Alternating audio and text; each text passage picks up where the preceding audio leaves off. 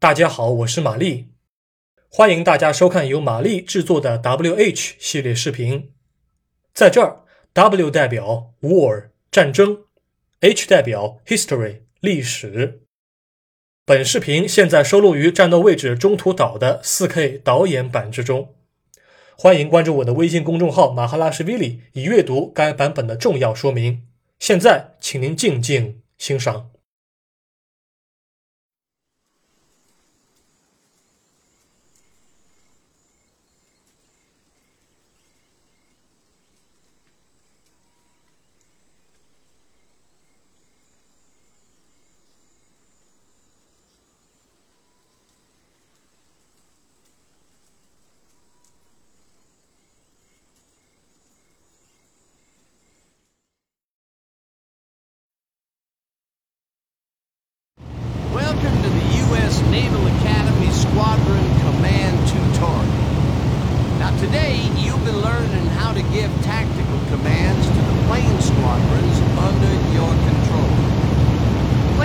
squadrons can target enemies in the same way that ships do, by pressing the target button. Target the cargo ship in front of you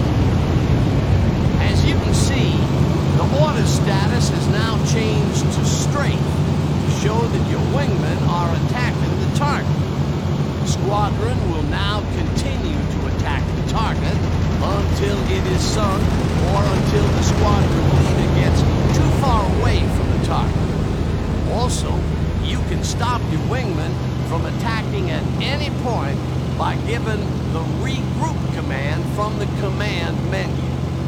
Go on, do this now.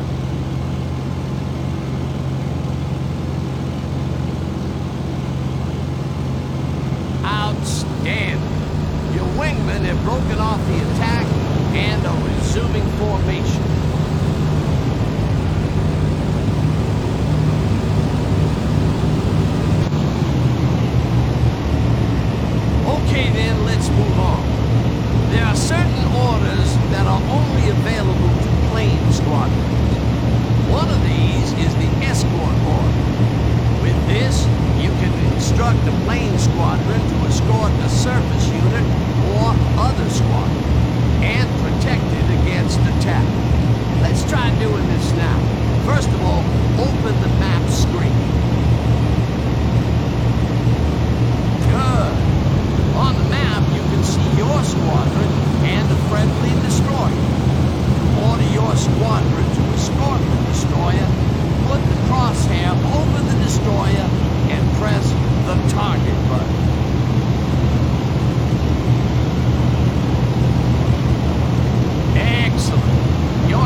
Will now patrol the skies above the destroyer wherever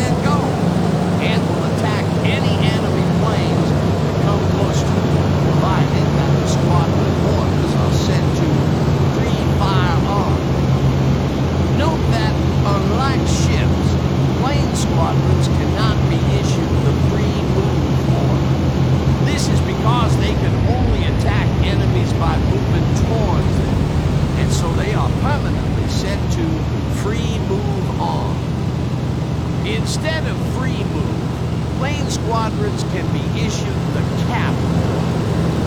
This stands for Combat Air Patrol, which means they'll always stay close to an escorted unit and continue to protect them. Let's try doing this now. First off, access the orders panel from the command panel.